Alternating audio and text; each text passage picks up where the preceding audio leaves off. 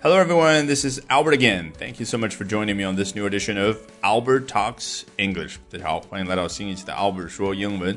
咱们今天要聊的是偷吃别人的东西。Today we're going to be talking about food theft.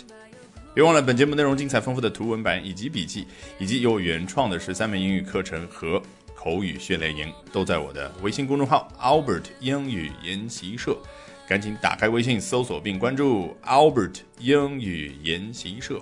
提醒一下，Albert 拼写为 A L B E R T。好，咱们今天一起来看一下 A B C 啊是怎么样去说一下美国发生的一起啊偷吃别人东西的事件的。Two people have been arrested after allegedly stealing food deliveries that were meant for students and families in need。好，很显然上来就交代了结果，Two people have been arrested，两个人被捕了。那因为什么原因被捕呢？放在后面交代，after allegedly stealing food deliveries。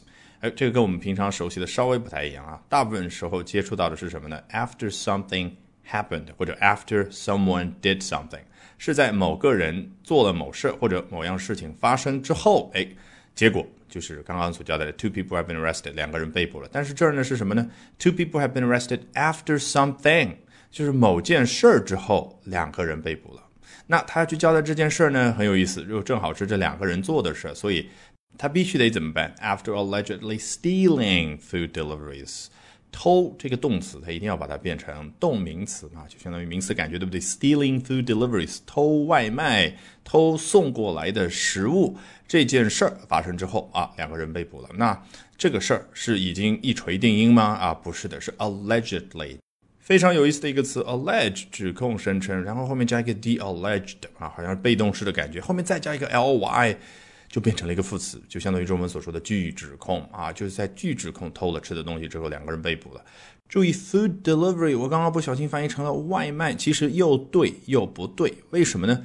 因为它是一个非常大的概念。首先，字面意思，food delivery 指的就是食物的递送啊，也就是说，假设啊有一个美国公司在中国做生意，然后在饿了么上面挂一个牌子啊，上面有个招牌，写的大字非常的清楚，free food。Delivery，那就是免费把这个吃的东西送到你家。所以你看，delivery 指的是把东西从店里面送到别人家里面整个过程。那也就是说啊，免费外卖递送。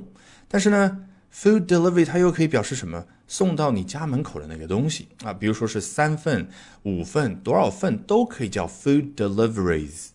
那这个时候问题就来了，在这个语境之下，因为是一个美国餐厅到中国来做生意，哎，我们可以把 food delivery 啊翻译成外卖啊，毕竟外卖就这个意思，对不对？但是假设换成啊另外一个语境啊，假设呢我们啊五十个学生一起组织成志愿者团队，到这个受灾害比较严重的安徽地区，然后呢我们搭起了帐篷，开始烧午餐、晚餐五百份，然后干嘛呢？送到前线交给解放军的战士们。那送到前线的这一份一份的盒饭，那能叫外卖吗？很显然不对，对不对？那能叫英文的 food delivery 吗？可以。所以是不是一下子明白了为什么 food deliveries 是一个更加宽广的概念？那回到刚刚所说中文这个外卖，英文怎么说呢？口语当中有一个非常频繁使用的说法叫 take out。那你要强调是外卖吃的东西，当然就可以说 take out food。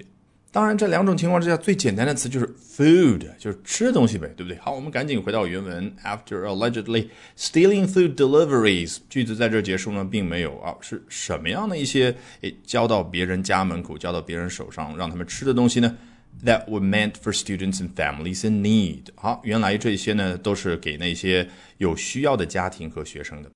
In need，你可以按字面意思翻译为处于需求的状态，那就是弱势群体，但并不一定所有的情况之下都是如此，或者说一定是很贫穷啊。待会儿看到第二段你就明白了。好，something is meant for someone 啊，如果某样东西 is meant for 某某人，指的是什么呢？这就是哎为那一群人所准备的，就像这儿的啊，that were meant for students and families in need，因为说的是 food deliveries 是复数形式，对不对？啊，也就是说啊，不是给其他的人吃的，而是给这个受灾害影响到的这些学生和家庭。那么究竟是受到什么样的灾害呢？来看下一段：Due to schools closing because of the coronavirus pandemic, school district bus drivers have been delivering food to students and families in need.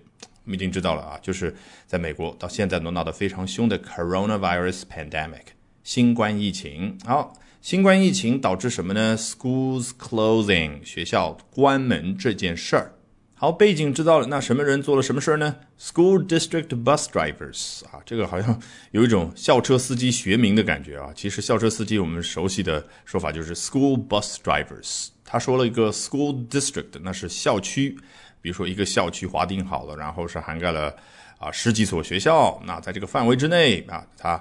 的 bus drivers，不就是开着校车的那些司机们怎么样呢？Have been delivering food to students and families in need 啊，后面一模一样，只是这儿 deliver 啊，让我们又想起来，哎，刚刚它的名词表达是 delivery， 也就是 deliver 这个动词，我们很好理解，你把一样东西从 A 到 B 送过去了，这个就叫 deliver。那这个过程用名词表达可以说是 delivery，哎，送的那个结果那个东西也可以叫 delivery。All right, with that, we've come to the end of today's edition of Albert Talks English. Thank you very much for listening, everyone. Bye for now, and see you next time.